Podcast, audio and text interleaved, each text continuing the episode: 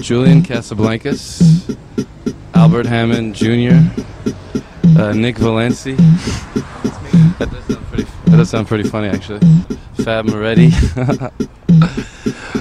uh, and Nikolai Freicher. Can't you see I'm trying?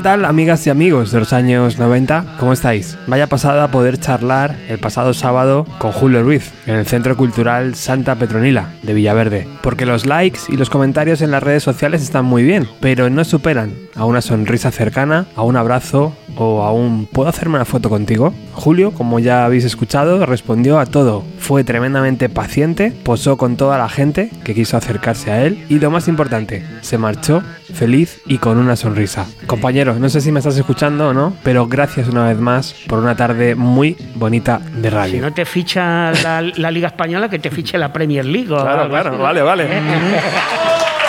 Por cierto, para la gente que no pudo estar, visitar nuestro canal de YouTube porque ahí podréis ver la charla completa. Y desde Villaverde volamos a la ciudad que nunca duerme, Nueva York. Es la ciudad de la Velvet, de los Ramones, de Television, de Sonic Youth, de Johnny Yoko, de Patti Smith y el Hotel Chelsea, de los Beastie Boys, de Kiss, de Talking Heads, de los New York Dolls, de Blondie, del Madison Square Garden, del Radio Music City Hall, de los estudios Electric Lady, de Jimi Hendrix y por supuesto la ciudad de los Strokes. La banda que salvó el rock en el siglo XXI, o por lo menos eso se decía desde los medios de comunicación. Tanto y tantas veces que al final se creó una enorme expectación que colocó a la banda desde su primer lanzamiento en un pedestal altísimo. Y desde allí empezaron a lanzarnos sus canciones, de aquel descomunal Is This It, que vio la luz hace exactamente 20 años.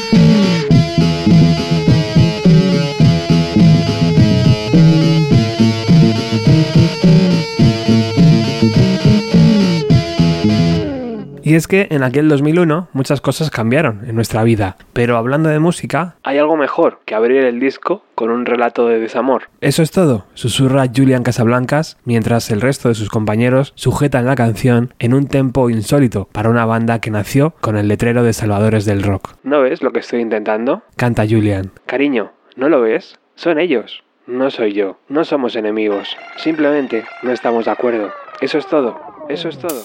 Eso es todo.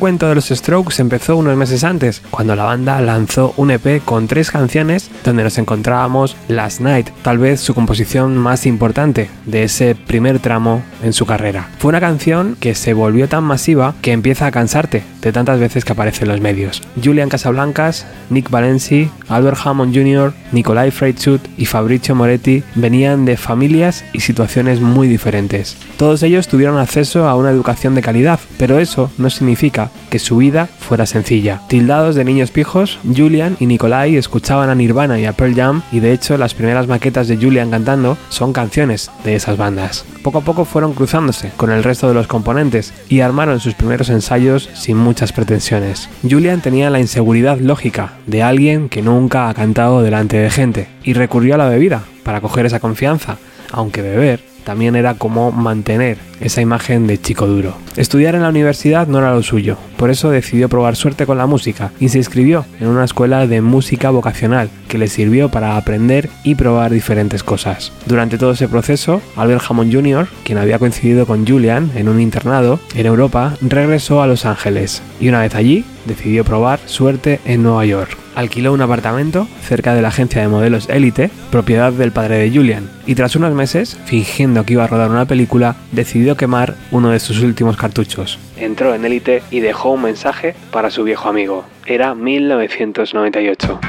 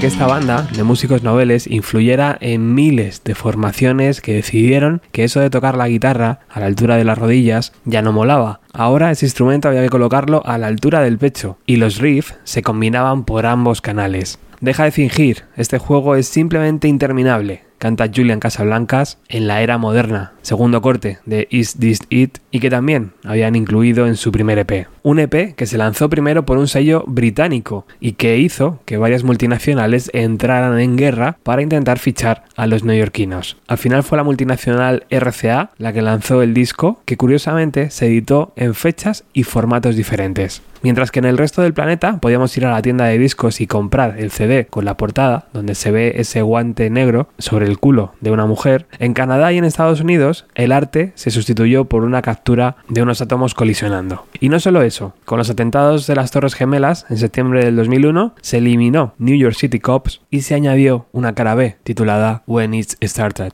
para evitar problemas, ya que en la letra encontrábamos el párrafo Los policías de Nueva York no son muy listos. Pero con todo y con eso, la maquinaria se puso a funcionar y el nuevo rock era una realidad, con los sonidos rápidos y sucios de Frank Ferdinand, King of Leon, The White Stripes, The Killers o años después los Arctic Monkeys.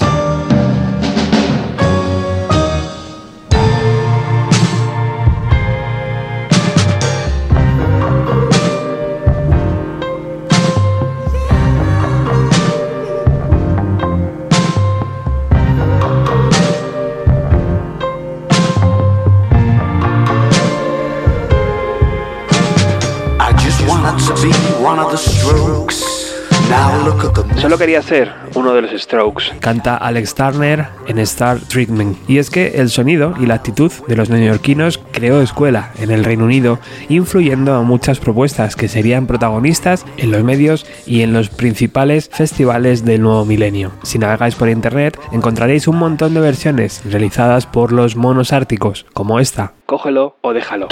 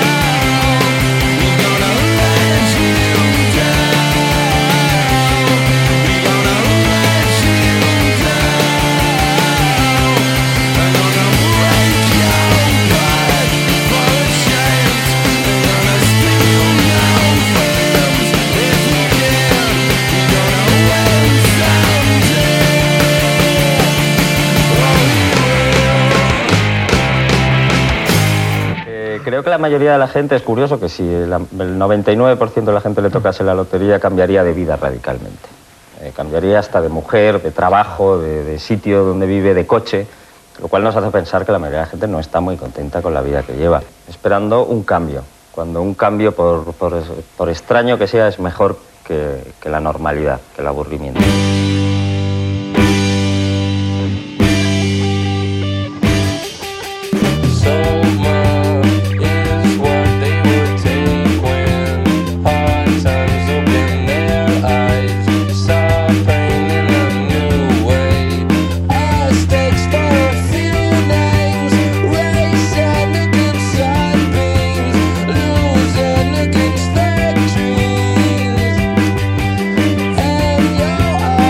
Take It or Leave It, canción que cierra el primer disco de los Strokes lanzado en el año 2001, hace ahora 20 años, y que estamos repasando en Bienvenido a los 90, antes de irnos de vacaciones. Hay un momento muy significativo en la carrera de la banda y es cuando Albert Hammond Jr. aparece en el primer ensayo vestido de traje. Ese gesto modernizó y dio alas al resto para vestirse como estrellas de rock. Apartaron sus deportivas, empezaron a comprarse buena ropa en las tiendas de segunda mano y a crear esa pandilla. Cinco tipos que salían juntos, que se emborrachaban juntos, que ligaban juntos y que hacían el vándalo juntos. Así se creó esa comunidad y esa camaradería que después proyectaron al mundo. Los ensayos empezaron a ser constantes y en ese proceso, donde una banda pretende profesionalizarse, apareció Albert Hammond, padre, músico respetado que logró repercusión en la década de los años 70. Él pagó todo, desde los amplificadores, cuerdas para las guitarras, aparatos para el local de ensayo y también pagó la impresión de miles de postales que los chicos iban dejando por toda la ciudad.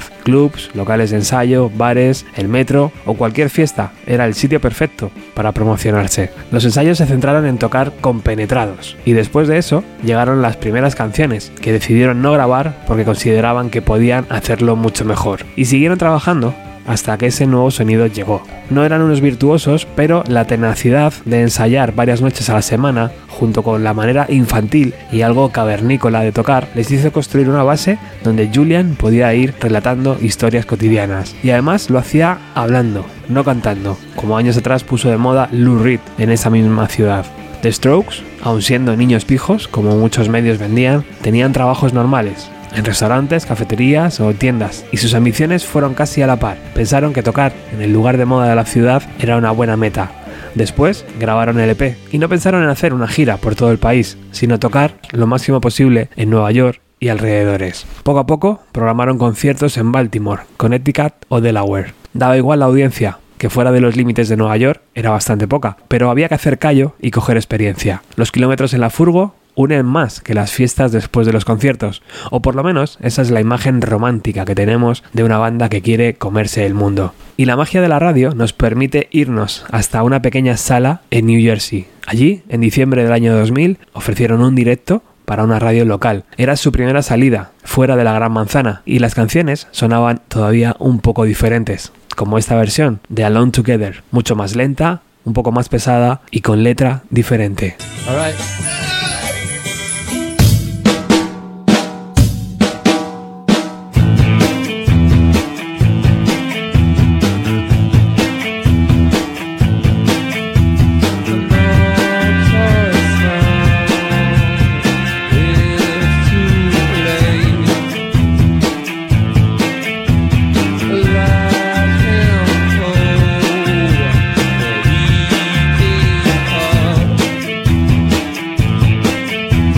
Pizza.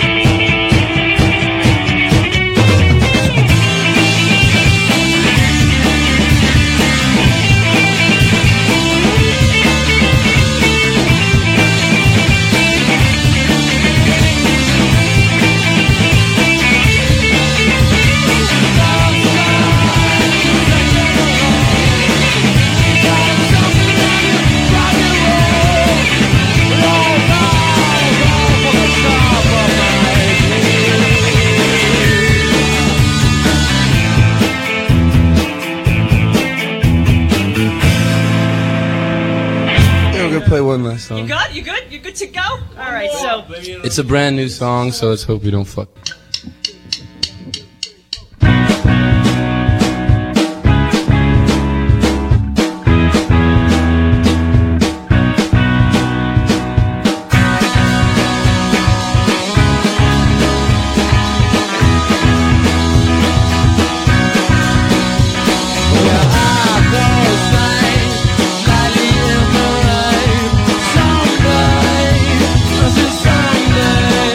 It's it's weird. I live with my mom. I didn't.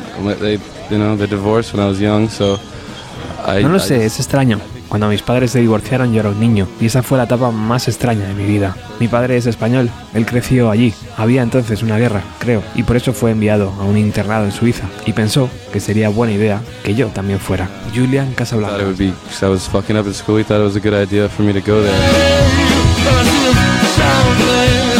Cuando uno abre Is This It, la primera palabra que ve es gracias. Y esa es la única declaración que encontramos junto a las fotos de los miembros del grupo y el staff. Después luce el flamante logotipo sobre el CD y si le damos la vuelta debajo de la fotografía del grupo podemos leer todas las canciones compuestas por J.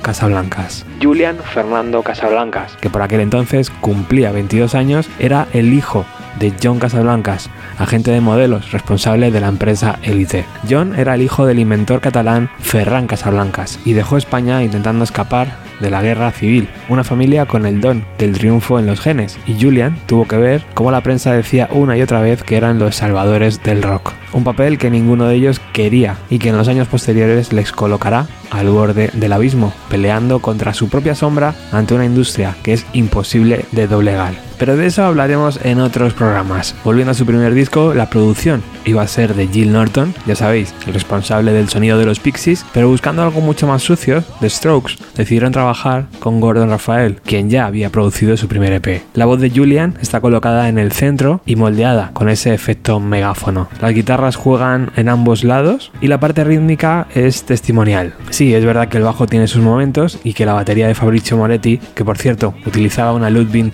actualizada de Ringo Starr, es el perfecto acompañamiento en temas como este, Sunday, tercer single, lanzado junto con un videoclip donde aparece Slash de Guns N' Roses y además podemos ver el día a día de una joven banda.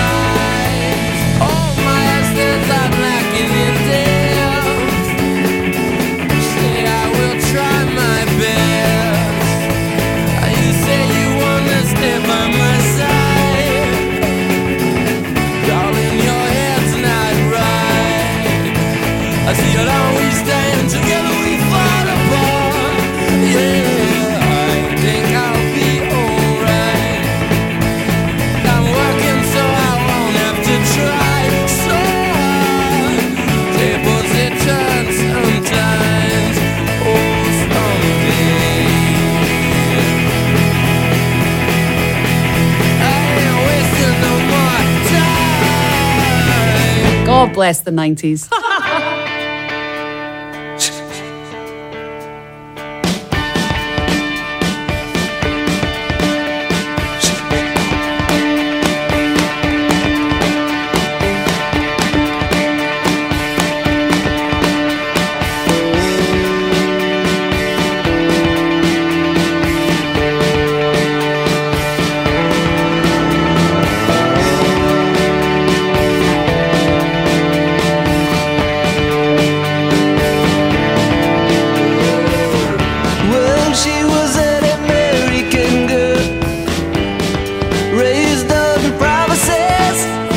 Sunday, un canto a la eterna juventud y a esa sensación de ser invencible cuando tienes veintipocos. La cuestión es que esos casi 40 minutos de música estaban repletos de guiños a otros grandes. Escuchamos de fondo American Girl de Tom Petty, la canción que sirvió de guía espiritual a estos chicos que vestían chaquetas de cuero, Converse y pantalones ajustados. Fueron ellos mismos los que admitieron haber utilizado parte de la canción para crear su hit Last Night, una composición que les ayudó a darse a conocer en el resto del planeta. El videoclip fue grabado por Roman Coppola y cuando lanzas al mundo un tema tan adictivo, sabes que ya no hay vuelta atrás. El otro día hablábamos en el grupo de Telegram de Bienvenida a los 90 que hay canciones que de tocarlas tantas veces en directo pierden la magia para sus creadores. Hace poco el propio Julian ha declarado que no está para nada interesado en tocar de nuevo esas canciones, pero en el año 2001 el propio Julian quería que la canción sonase como si una banda del pasado hubiera viajado al futuro. Sucio, directo, rabioso, crujiente y picante.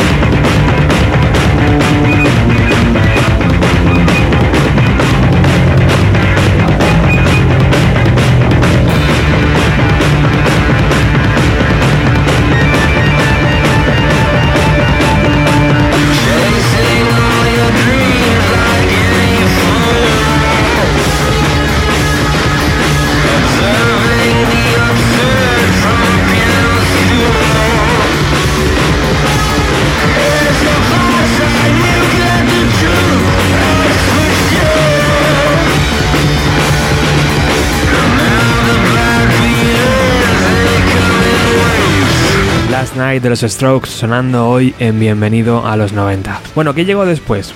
Llegó la locura, las giras interminables por el mundo, un segundo disco lanzado en octubre del 2003 y la incomprensión por parte de todo el mundo. El fenómeno Is This It no se iba a volver a repetir jamás porque su motor creativo se alejaba en busca de otros retos. Sí, es verdad que Reptilia, You Only Live Once, Juicebox o Her in a Cage sonaban a clásico moderno, pero cada vez había menos frescura y más egos contra los que luchar. Por eso Julian Casablancas creó en el 2013 un proyecto paralelo llamado The.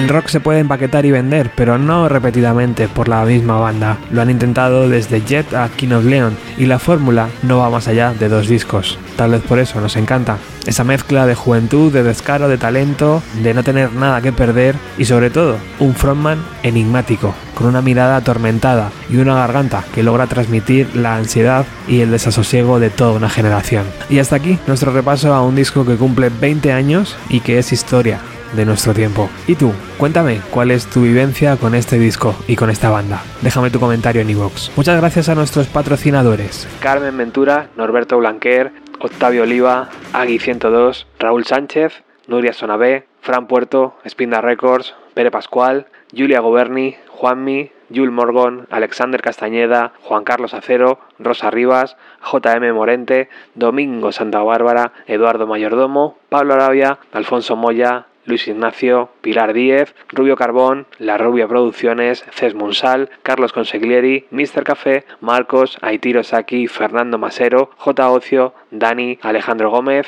Barón 72, Eduardo Vaquerizo, Víctor GB, Tolosen, Israel, Iván de 61 Garaje, Infestos, Jordi y unos cuantos amigos anónimos. Cierro el programa con el primer single que se lanzó de este LP, Hard to Explain. Muchísimas gracias por haber estado al otro lado. Chao.